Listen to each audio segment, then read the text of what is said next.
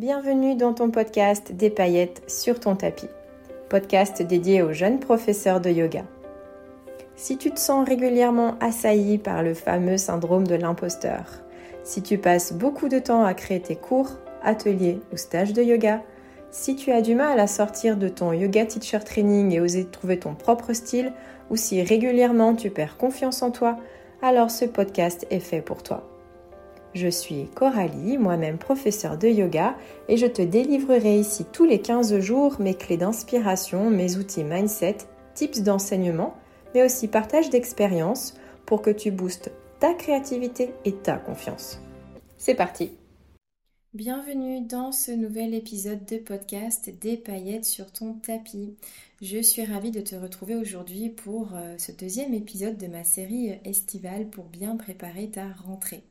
Alors quand j'ai fait la liste de tous les sujets que je voulais aborder pendant cette série estivale, je me rends bien compte que je ne pourrais pas tout couvrir, donc je vais vraiment faire en sorte de proposer les épisodes les plus utiles pour t'aider, toi, euh, jeune professeur de yoga, qui va euh, peut-être véritablement te lancer à la rentrée prochaine ou euh, tout simplement euh, que tu as euh, envie d'accepter des remplacements cet été, que tu te lances à faire des cours en petit comité pour te faire la main, que tu vas t'exercer auprès de copines ou membres de ta famille, ou si tu es un professeur de yoga qui exerce depuis plus longtemps, tu sens qu'il y a des choses à réévaluer, à réorganiser, alors eh bien, eh bien évidemment ces épisodes te seront peut-être utiles. Je me réjouis de euh, l'accueil que vous avez fait d'ailleurs au premier épisode qui était euh, mon premier épisode interview aussi avec, euh, avec Tina. Tu peux toujours écouter cet épisode et bien évidemment l'épisode 19. on a brossé un tableau hyper généraliste de ce que pouvait être la vie de professeur de yoga en focalisant sur l'expérience de Tina, sur les apprentissages qu'elle a fait, sur ce qu'elle a abandonné, sur les choix qu'elle a fait après l'incohérence qu'elle a ressentie dans certaines de ses formations. Donc je t'invite vraiment à écouter cet épisode pour euh, voilà, capter un petit peu la légèreté, la joie et, l'abondance aussi hein, d'activité qui peut euh, se prêter euh, à la vie de, de, professeur de yoga et que tout est possible en fait dès lors que l'on est honnête, authentique et que l'on a clarifié un petit peu la direction vers laquelle on veut aller. Et même si ça prend du temps, ça c'est clair. Donc je continue euh, aujourd'hui et les semaines prochaines avec des épisodes divers et variés. Et aujourd'hui, je vais te parler de conseils. J'ai divisé mes conseils en deux épisodes pour ne pas faire un épisode trop long. Et donc euh, cette semaine, on va parler de conseils, je dirais pratico-pratiques pour euh, en fait travailler sur ton savoir-être sur ton tapis en face de tes élèves. Donc je ne te dis pas en fait d'être euh, le ou la professeure de yoga parfaite, hein, celui ou celle que l'on attend ou que l'on imagine dans l'imaginaire collectif, hein, le professeur de yoga euh, jamais stressé, jamais malade, passionné par les graines à germer euh, le kombucha, etc. Mais en fait l'idée c'est que voilà, j'ai fait un choix de sept conseils que je te présente ici pour être devant tes futurs élèves le plus assuré, le plus fier, avec le sentiment de légitimité et de, de, préparation et de clarté en fait, hein, avec lequel voilà, tu peux euh, arriver euh, à la rentrée. Alors avant de, rentrer vraiment dans cet épisode et dans ces sept premiers conseils, je voulais te rappeler deux actus euh, ma boîte à outils. La première actu, c'est que le pack salutation, ma boîte à salutation printemps-été euh, est toujours disponible, mais pour quelques semaines seulement, hein, puisqu'ensuite il va laisser la place à d'autres ressources et euh, surtout à mon programme signature hein, qui va revenir bientôt mon programme signature pour t'aider à séquencer tes cours de manière fluide, rapide, créative et efficace. Donc si tu as euh, envie de te constituer un catalogue de salutations inspirantes pour t'aider à varier tes séances estivales, pour euh, varier tes retraites, tes ateliers de yoga, changer un petit peu de la salutation au soleil, varier tes échauffements. C'est vraiment le moment de mettre cet épisode en pause et de prendre les deux minutes qui te séparent de l'acquisition de ces sept salutations euh, voilà, vraiment adapté au printemps, à l'été. Donc il y en a euh, vraiment plus hein, euh, pour l'été. Donc rassure-toi, c'est tout à fait de saison, sachant que du coup tu l'auras aussi hein, pour l'année prochaine et que bien évidemment tu pourras avoir des idées pour l'automne et l'hiver sans problème.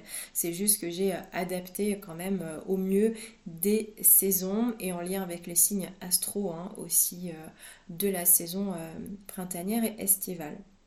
Et euh, deuxième actu, euh, ma boîte à outils, c'est que je lance tout bientôt un mini cours euh, sur les échauffements et sur les fins de cours. Et pour être plus précise, je ne devrais pas dire échauffement, mais je devrais dire les premières minutes de la mise en mouvement de tes cours. Donc tu sais ce mouvement où tu es en tailleur, assis devant tes élèves, tu commences ton cours et puis tu fais tes cercles de dos, tes cercles de poignet, tes cercles de tête, et tu te dis bon bah ok c'est parti, on passe à la suite. Moi ça m'a toujours un petit peu frustrée euh, je me sentais pas forcément préparée, je me sentais pas encore atterrie, euh, j'avais besoin d'un sas de décompression un petit peu plus long. Euh, et, voilà, en tant que professeur, j'ai vraiment cherché à varier ces échauffements et ces premières minutes de mise en mouvement. Donc tout ça, si c'est pas ton truc, si tu as du mal, eh bien j'ai préparé un mini cours, enfin en tout cas il est en train d'être créé maintenant à l'heure où tu écoutes ce podcast, si tu l'écoutes le 10 juillet à sa sortie. Et ce sera un mini cours vraiment à snacker pendant l'été, des vidéos théoriques sympathiques et utiles sur pourquoi comprendre, enfin comprendre pourquoi pardon, euh, un échauffement et une mise en route précieuse et bien ficelée sont importants pour les cours de yoga. Je te donnerai plein d'exemples de mise en mouvement pour euh, la posture du tailleur, la posture allongée, la posture debout, euh, parce qu'il y a plein de façons de commencer un cours de yoga, hein, pas forcément assis en tailleur. Et ce sera évidemment un tout petit prix pour te le procurer et te sentir encore plus et mieux armé pour la rentrée. Donc voilà, pour les actus, du coup, on y va. Pour ces 7 premiers conseils, la suite suivra à l'épisode du lundi 17 juillet. Là, pour l'instant, on va parler vraiment de savoir-être. De savoir-être sur ton tapis. L'idée, déjà, conseil numéro 1, alors attention, j'ai pas réinventé la roue, mais je te le dis, c'est être toi-même.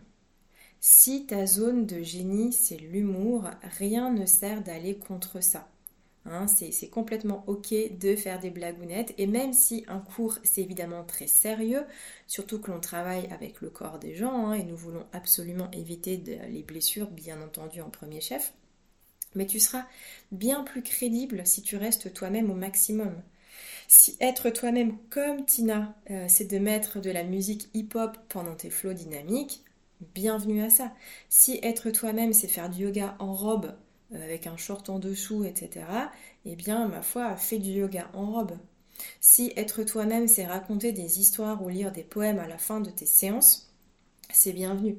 Je t'assure qu'il n'y a pas de police du yoga là qui va se pointer avec son sifflet et qui va venir te mettre à l'amende parce que tu ne portes pas la tenue réglementaire, parce que tu ne passes pas des mantras en fond sonore ou parce que tu ne te balades pas avec un encens euh, au début du cours. Donc demande-toi toujours si la façon dont tu te présentes au monde, et quand je dis au monde, c'est en particulier à tes élèves, hein, euh, elle reflète bien qui tu es. Hein, elle reflète pourquoi tu as décidé de devenir professeur de yoga. Être toi-même, être authentique, hein, en somme, ça incitera forcément tes élèves à l'être en miroir. Et puis aussi, ça aura un avantage précieux, c'est que ça va rassurer ton entourage. Quand je dis ça, c'est parce que si tu as changé de vie récemment ou tu as fait le choix de pleinement vivre à 100% de ton yoga alors que pour l'instant c'était juste quelques cours par semaine, ou si au contraire tu viens de claquer la porte à une vie salariée ou de professeur des écoles hyper stable dans l'imaginaire de tes parents, de tes frères et sœurs et de tes amis, eh bien c'est sûr que si tu es euh, pas toi-même, euh, ils te voient dans tes cours de yoga à jouer un rôle qui n'est pas toi, à être euh, un petit peu bizarre, voire hypocrite avec tes concepts, etc., eh bien ils vont se poser la question de est-ce qu'elle va être heureuse au bout du compte, quoi. S'ils te voient pas rayonnante, s'ils te voient pas épanouie, s'ils te voient pas, euh, je dirais, pleinement toi-même dans ce changement de vie, comment veux-tu qu'ils croient ta démarche? Donc ça c'est hyper important et je tiens à te le rappeler, ton authenticité est aussi le gage de ta pérennité, hein, et évidemment pour toi en premier. Ça c'est mon premier conseil. Le deuxième conseil que je peux te donner, c'est évidemment de profiter de l'été pour alors soit préparer tes cours ou en tout cas imaginer que tu vas arriver bien préparé à tes cours et à défaut d'avoir l'air préparé ou de les avoir bien préparés, c'est d'avoir l'air de les avoir bien préparés. Je vais essayer de m'expliquer. en fait, au départ, quand on débute, euh, et je te le dis parce que je suis passée par là, hein, par des cours mal préparés, je sais que l'insécurité dans la voix, elle se sent et elle se ressent. Et je ne sais pas si tu as écouté tous mes épisodes de podcast, mais je te disais à un moment donné que moi, ça m'était arrivé de baisser les yeux devant mes élèves parce que je me sentais pas armée, quoi. Je me sentais faire euh, eh ben, de la merde, clairement. Alors, après, euh, je sais avec le recul hein, que j'étais pas euh, complètement objective avec moi, j'étais très dure au début, mais je suis sûre qu'on est toutes comme ça. Donc, ça, vraiment, on va passer un petit peu de temps dessus. En fait, une, une mauvaise impression aussi que tu peux donner à tes élèves, hein, surtout si c'est les premiers cours que tu donnes, elle va se propager bien plus vite qu'un compliment. Hein. c'est comme un restaurant où tu manges pas bien, il y a forcément euh, plus de commentaires négatifs sur Google que de positifs, quoi. Même si euh, un jour quelqu'un est content, il va pas forcément le mettre. Par contre, quelqu'un qui n'est pas content, ça, il va le parler, et puis il va en parler surtout cette fois autour de lui. C'est valable pareil pour tes cours de yoga. Donc il faut, il faut, il faut, malheureusement, j'aime pas être péremptoire mais, euh, et directive, mais c'est en tout cas au début prendre du soin à préparer ses cours. L'improvisation, elle est bienvenue, hein, bien sûr. Hein, mais ce que je veux te dire aussi, et ça c'est important, que mal préparé, ça veut pas forcément dire pas préparé. Mal préparé, ça veut aussi dire en mettre trop. Et ça, c'était mon cas du coup. Et ça, en fait, en fait hein, euh, sur place, ça revient strictement au même. Pourquoi? Parce que ça veut dire que sur place et devant tes élèves, tu dois faire valser ce que tu as préparé, improviser, alors soit pour raccourcir une séance qui était vachement trop longue, soit pour euh, bien la changer sur place parce que y a quelqu'un qui est blessé, une autre personne qui a une prothèse de hanche, une nana qui arrive qui est enceinte depuis 7 mois. Euh, bref, t'as pas de plan B et tu te retrouves euh, complètement désarçonné. Quoi. Alors bon, bah c'est ok aussi, hein, un cours collectif c'est pas un cours particulier, euh, ils le savent, mais quand même, toi après tu commences un cours déjà hyper désarçonné, tu peux avoir la voix qui tremblote un petit peu, manquer des choses, te tromper dans la droite et la gauche, toi tu, vas te rendre malade et en même temps c'est pas vraiment ta faute non plus, mais tu peux anticiper ça un petit peu. Mal préparé, c'est aussi avoir négligé les transitions. Et du coup, ton flow, il n'a pas vraiment de structure. Ça reste un enchaînement successif de postures. Alors, si c'est un cours de hatha, c'est très bien. Si ton cours, il s'appelle euh, slow flow, euh, bon, et que tu prends pas soin des transitions, euh, c'est un peu dommage, quoi. Revalue ton étiquette aussi de style, peut-être, le temps que tu te cales bien sur ce que tu as envie de faire. Ensuite, tu peux très bien négliger les temps d'accueil et tu peux aussi négliger les temps de repos. Hein. au départ, il faut bien grignoter du temps. Si tu vois que tu es mal préparé, ton cours il dure une heure et finalement ton flow principal il s'arrête à 52 minutes, bah il te reste 8 minutes pour faire euh, le retour au calme et Shavasana. Hum, ça va pas forcément fonctionner, surtout pendant l'été où tu sais que les pratiques elles doivent un petit peu évoluer aussi avec les températures. Donc avoir préparé un flow trop long ou sans mêler les pinceaux entre la droite et la gauche parce qu'il y a trop de posture, en fait c'est la même chose que de pas bien préparer ton cours. En fait. Hein. Donc tu auras beau passer 1h30 à séquencer, tu pourrais tout de même te sentir mal préparé une fois sur ton tapis devant tes élèves. Donc au départ, euh, ce que je te conseille de faire, c'est de chronométrer un cours. Alors à défaut d'un cours, je te dirais peut-être même des sections de cours.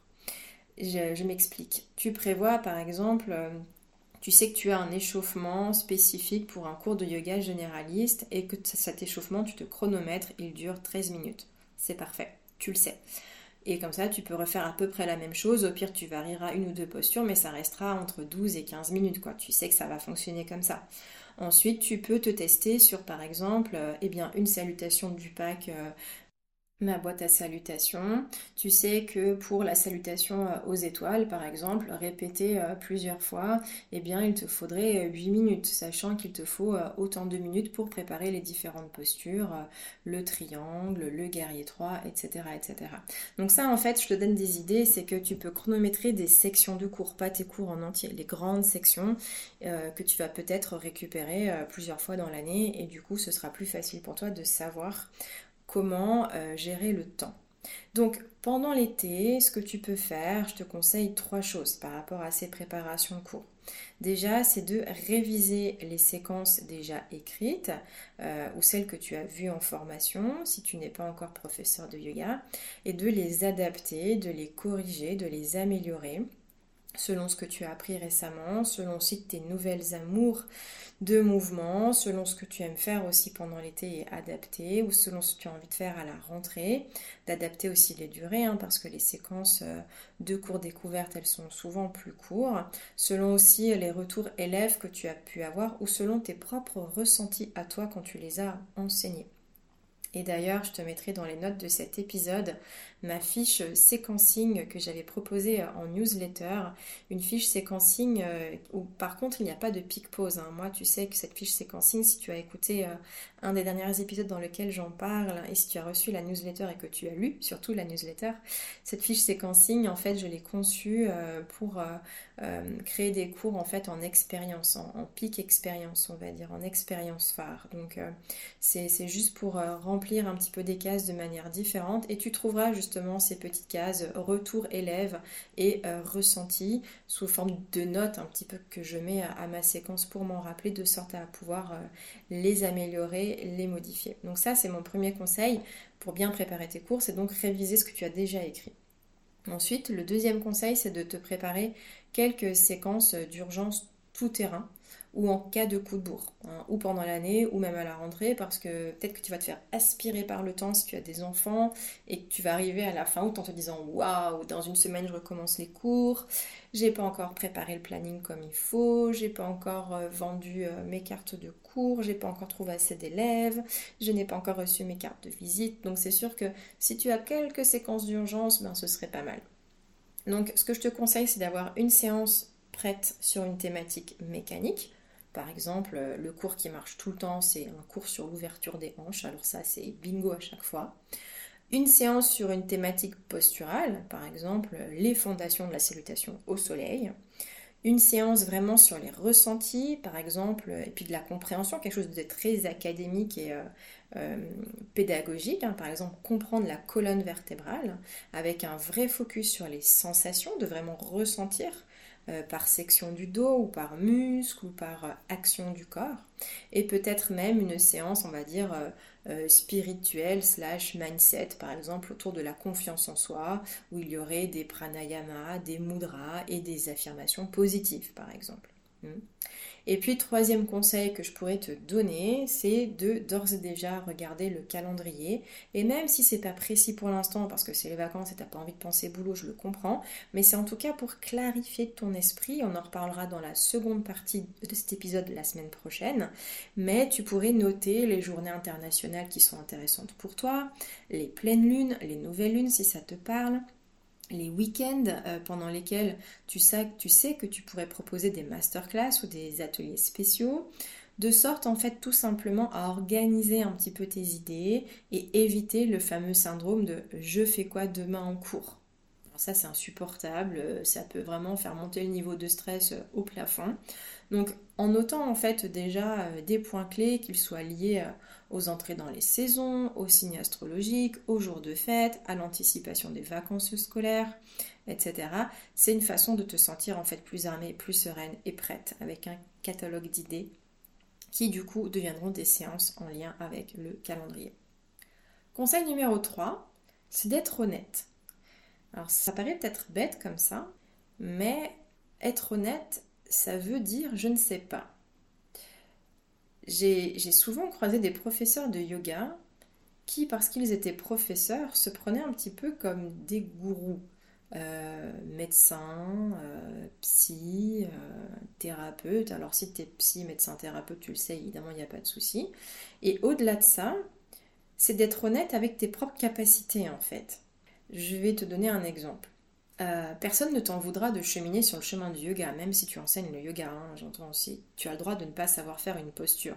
Par exemple, moi un jour on m'a demandé, ah, j'aimerais beaucoup faire la posture de la tortue euh, en cours. La tortue, c'est pas une posture que je kiffe, je la trouve, euh, je la trouve assez inesthétique et c'est vrai que ben, moi j'aime bien aussi enseigner euh, ce que j'aime en termes de ligne, en termes de placement, en termes d'échauffement, en termes de ce que peut être dans un flow aussi, parce que moi j'ai un yoga très flowy comme tu le sais. Donc euh, du coup c'est vrai que la tortue pour moi ça n'a pas vraiment d'intérêt. Puis en plus de ça je ne sais pas la faire correctement, donc euh, je vois pas pourquoi je l'enseignerais pour toutes ces raisons-là. Toutefois par exemple le cobra dans mon cas c'est pas une posture que j'arrive à faire correctement. Euh, je ne sais pas la faire. Je suis jamais vraiment arrivée en fait. Je dois toujours la modifier parce que mon, vrai cobra, si je le si je le forçais en fait, si je le montais, ben quand il arrive, on sent que je suis pas à l'aise, j'arrête de respirer, il est vraiment tout vilain. Mais pour autant, je l'explique à mes élèves parce que c'est une posture qui reste, on va dire, assez assez clé. Donc je m'arrête dans la démonstration où mon corps lui s'arrête en le disant honnêtement parce que je trouve dommage que c'est parce que je trouve que c'est dommage pardon de priver mes élèves de cette posture euh, pour les personnes qui peuvent. Maintenant, je suis d'accord que c'est difficile d'enseigner même si tu connais le chemin hein, des postures qui sont pas maîtrisées. Par exemple, tu peux très bien avoir fait un stage euh, très pointu sur les handstands, mais toi-même, tu n'arrives pas à monter euh, en push-up euh, si tu n'as pas un mur derrière toi, par exemple. Donc c'est sûr que tu peux être honnête, tu peux très bien toi-même faire, du coup, si tu le sens, un cours là-dessus, mais tu vas peut-être pas te sentir légitime. Donc c'est sûr qu'il y a des moments plus propices que d'autres à être honnête. Mais c'est hyper important. Autre exemple, et qui n'est pas lié à des postures, il y, a, assez longtemps de ça, hein, c'était au début, enfin il y a longtemps, il y a, peut-être trois ans de ça, euh, vraiment quand je commençais à enseigner le yoga tapis, puisque comme tu le sais j'ai commencé par le yoga aérien, euh, quelqu'un est venu me demander, mais Coralie, pourquoi est-ce qu'on respire uniquement par le nez en yoga? Et eh bien à ce moment-là, en fait, je savais pas. Moi, je m'étais jamais posé la question de me dire, bah tiens, oui, c'est vrai, pourquoi on nous dit de respirer que par le nez en yoga? Et en fait, je me suis retrouvée un petit peu bête, mais je lui ai dit, bah en fait, je ne sais pas. Euh, vraiment, c'est une question que je me suis jamais posée. Euh, en gros, je me suis sentie un peu bête dans le sens où ben, j'applique ce qu'on me dit euh, sans le remettre en cause ou essayer de comprendre. Mais voilà, je me suis renseignée. Bon, voilà, j'ai appris plein de choses évidemment. Et du coup, ben, la semaine d'après, je suis allée la voir en lui disant Ben voilà, en fait, je me suis renseignée par rapport à votre question. Puis merci de me l'avoir posée parce que ça m'a vraiment challengée sur mes connaissances. Et voilà, et je lui ai expliqué les différentes raisons. Et bien sûr, et eh bien, ce que cette personne a retenu, c'est un, elle m'a dit merci d'avoir pris du temps, d'avoir éclairé en fait sa lanterne par rapport à ça, que du coup elle comprenait pourquoi c'est différent que par rapport au pilates, par exemple, parce qu'elle fait du pilates à côté. Donc euh, du coup voilà, c'était intéressant pour nous deux, mais c'est passé par cette phase d'humilité et d'honnêteté de ma part. Donc ça vraiment ne te prive jamais d'être honnête parce que euh, tes élèves reconnaîtront beaucoup plus facilement le fait que tu ne saches pas et que tu viennes leur dire après, ils te remercieront et euh, ils sauront l'humilité que tu as et la, propension à vouloir creuser ta pratique plutôt que de raconter des conneries euh, ou, de avoir une réponse approximative. Ensuite, le conseil numéro 4 que j'aimerais que tu, euh, que tu remettes peut-être sur, sur le devant de la scène, c'est d'expliquer ce que tu fais faire à tes élèves. Alors ça, si tu n'enseignes pas encore, je vais essayer aussi de m'expliquer euh, sur, euh, sur ce point-là. C'est que je l'ai observé pendant mes propres cours de yin notamment. Tous mes élèves m'ont confié qu'ils adoraient que je leur explique le chemin des méridiens engagés, les effets sur les tissus conjonctifs, les organes euh, qui sont sollicités par telle ou telle posture, etc. Et depuis, c'est vrai que j'adopte cette façon de faire dans tous mes cours, hein, même si j'ai pas des cours posturaux à stricto sensu, mais cela est vraiment très apprécié. Hein, tu peux très bien, toi, euh, si tu as des cours, euh, on va dire, euh, plus traditionnels ou que tu décortiques vraiment le placement des postures, pourquoi est-ce que tu leur fais faire tirer et décaler la peau des fesses, par exemple, dans leur tailleur? Pourquoi tu les fais respirer par la narine gauche dans Chandra Bedana Pranayama pourquoi il fait chaud quand le corps, dans le corps, pardon, quand on le place en charrue? Peu importe l'étendue de tes connaissances, ce que tu connais et comment tu le sais, ce qui est important, c'est que si tu as la connaissance pour le partager, eh bien, partage-le. Explique-le tranquillement, sans vouloir balancer l'encyclopédie de l'anatomie euh, du fémur, par exemple, dans la posture du bâton. Ça peut être intéressant de comprendre, imager et expliquer ce qui se passe dans la mécanique.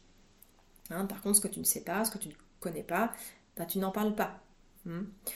Pour ma part, je sais qu'une de mes forces, c'est de guider en mode euh, une action d'une partie du corps engendre une réaction du corps. ma guidance, elle est plus sur les ressentis, hein, au-delà vraiment de l'explication anatomico, euh, euh. Hein. Donc c'est plus à travers les ressentis qu'à travers la mécanique, mais toi, trouve ta façon de guider pour ne pas laisser forcément tes élèves que spectateurs de leur cours, et c'est là où je voulais en venir, mais en devenir pleinement acteurs par la découverte et l'apprentissage. Et ça aussi, ce sera une très bonne façon de les fidéliser, et ce, dès la rentrée. Ensuite, conseil numéro 5 à mettre en place euh, pendant tes prochains cours ou les tests que tu vas faire cet été, c'est d'oser laisser des silences. Alors d'après moi, euh, un silence, c'est le temps des fois qu'il faut pour laisser infuser un mot, une sensation ou pour revenir à une posture d'ancrage. Les silences, c'est pas facile à mettre en place, mais ils sont parfois et souvent d'ailleurs beaucoup plus puissants que les mots. Et à ce sujet, comme je trouve qu'il y a peu de documentation sur comment amener et guider les temps de silence en cours, je pose ce conseil ici et j'en ferai un épisode capsule pendant euh, nos épisodes estivaux ici. Donc rendez-vous dans quelques semaines. Ensuite, euh, le conseil numéro 6 que je te laisse pour préparer tes futurs cours, ou en tout cas t'entraîner, c'est euh, de ne pas laisser un élève partir sans avoir réussi ou ressenti quelque chose. J'applique ce principe depuis le début de mon enseignement, que ce soit en pole dance ou en yoga, quitte à changer ma liste de postures ou d'enchaînement en cours de route si je sens que ça n'est pas adapté à mon public du jour. Par contre, si mes élèves partent souriants, c'est gagné. Et même s'ils me disent j'ai rien passé aujourd'hui, mais ça m'a fait du bien, merci. Il y en a plein aussi qui viendront te dire j'y suis pas arrivée parce que j'avais ma hanche qui m'a bloqué, mais du coup ça m'a délié le haut du dos quand même. Bon, il y a toujours un petit mais parce que les gens ils aiment bien parler de leur bobo, mais tu auras toujours aussi des gens qui viendront te dire je n'arrive à rien parce que je suis fatiguée. Mais ils seront comme comme là la prochaine fois. Pourquoi? Parce que tu les auras fait se sentir importants et individuellement estimés dans leur cours collectif. Je répète ça. Tu les auras fait se sentir importants et individuellement estimés dans leur cours collectif. Un regard, un petit mot, une adaptation, un sourire, une main délicate sur l'épaule pendant leur shavasana, une indication verbale pour un ajustement ou encore le rajout d'une posture un peu plus ludique pour amener le sourire au groupe un jour où tu sens qu'il faut sortir les rames. Et bim, le tour est joué pour faire de ta séance un moment individuel aussi, hein, privilégié dans une ambiance collective qui restera agréable et bienveillante. Donc vraiment, si tu as un conseil pédagogie à retenir de cet épisode aujourd'hui pour te préparer une rentrée au top, c'est celui-ci. Entraîne-toi à observer, à accueillir l'imprévu et à faire en sorte que tes élèves, dans leur grande majorité, repartent avec une forme de réussite, que ce soit dans le ressenti, dans la relaxation, dans le dépassement de soi, dans le cardio ou autre. Tu fais en sorte que tes élèves repartent toujours avec quelque chose. Et conseil numéro 7 par lequel je clôturerai cet épisode aujourd'hui, c'est de parler de ton expérience ce que tu as eu du mal à comprendre au début, si tu as aimé ou pas ton premier cours de yoga et pour toi et pourquoi, euh, si tu as dû tester plusieurs professeurs avant de trouver vraiment pourquoi tu aimais euh, le yoga, les difficultés que tu as traversées dans telle ou telle posture et le chemin que tu parcours toujours aujourd'hui. Hein. Passer d'un cours lambda à un cours au top, des fois ça tient pas à grand chose. Il est beaucoup question de comportement, d'adaptabilité et de garder ta personnalité. Donc réponds aux questions de tes élèves quand ils en ont et osent dire euh, je ne sais pas, hein, comme je te le disais tout à l'heure. Et crois-le ou non, ben, les élèves, ils aiment bien aussi voir leurs profs galérer de temps en temps. Ça nous rend apparemment plus humains. Alors oui, autant des fois, ils sont fiers de montrer euh, notre Instagram avec les photos de leurs profs en disant t'as vu ce qu'on a fait aujourd'hui, c'était pas facile. Hein. Euh, puis autant des fois, ça les rassure en disant eh ben la prof, euh, elle était crevée à la fin du cours, alors ben imagine-moi, hein, franchement, c'était pas simple aujourd'hui. Donc très concrètement, admettons que tu ne saches pas parfaitement faire Anumanasana, le grand écart eh bien, rien ne t'empêche de faire une séance pas à pas vers euh, Hanumanasana avec tout ce que tu dois euh, ben, préparer, hein, tout ce qui est nécessaire euh, à prévoir pour posture de préparation, etc. Et puis, lors du grand final, tadin, tu sors tes briques et tu touches pas le sol et tes élèves ils te voient galérer un petit peu tout happy, eux aussi de galérer un peu également, un peu beaucoup. Euh, donc ça rigole et ça évite de se comparer et euh, rien de mal à cela évidemment. Donc voilà pour ces euh, premiers conseils. Donc ça ce sont mes conseils phares pour la partie plus terrain, on va dire, pour soigner, réviser, réévaluer les points de force ou d'amélioration de ton enseignement pour cette prochaine rentrée. Cette liste, hein, elle est évidemment pas euh, exhaustive, mais je voulais te faire signe du coup sur ces quelques fondamentaux, des fois qui sont sous-cotés en tant que prof de yoga, puisqu'au départ, on focalise beaucoup sur le savoir, le savoir-faire, donc les postures, plutôt que sur le savoir-être et le faire savoir. Donc pour compléter euh, ta compréhension de jeune prof de yoga que tu es ou que tu as envie de devenir aussi, je t'encourage à écouter ou réécouter l'épisode numéro 10 dans lequel je te donne les archétypes des professeurs de yoga pour comprendre les différentes manières de guider un cours.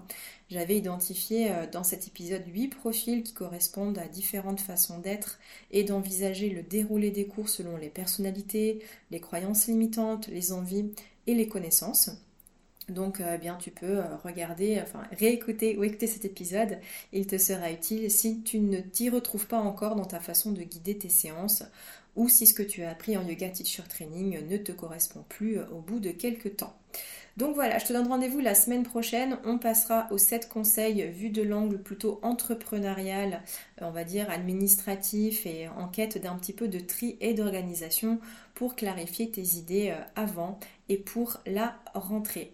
Je te remercie beaucoup pour ton écoute. Je te laisse mettre une petite note, un commentaire, c'est toujours aidant pour euh, faire savoir euh, ben que mon travail plaît aux jeunes profs de yoga comme toi. Et je te dis à la semaine prochaine. Porte-toi bien. Et voilà, c'est terminé pour cet épisode. Je te retrouve très bientôt pour une nouvelle édition pleine de conseils, astuces, idées ou outils pour continuer à mettre des paillettes sur ton tapis. En attendant, tu peux me laisser un commentaire ou une note pour m'encourager, mais aussi pour faire connaître ce podcast et qu'il soit utile à d'autres jeunes professeurs de yoga comme toi. Tu peux aussi me retrouver sur Instagram sur le compte ma boîte à outils underscore yogi et je te dis à très bientôt. Merci pour ton écoute.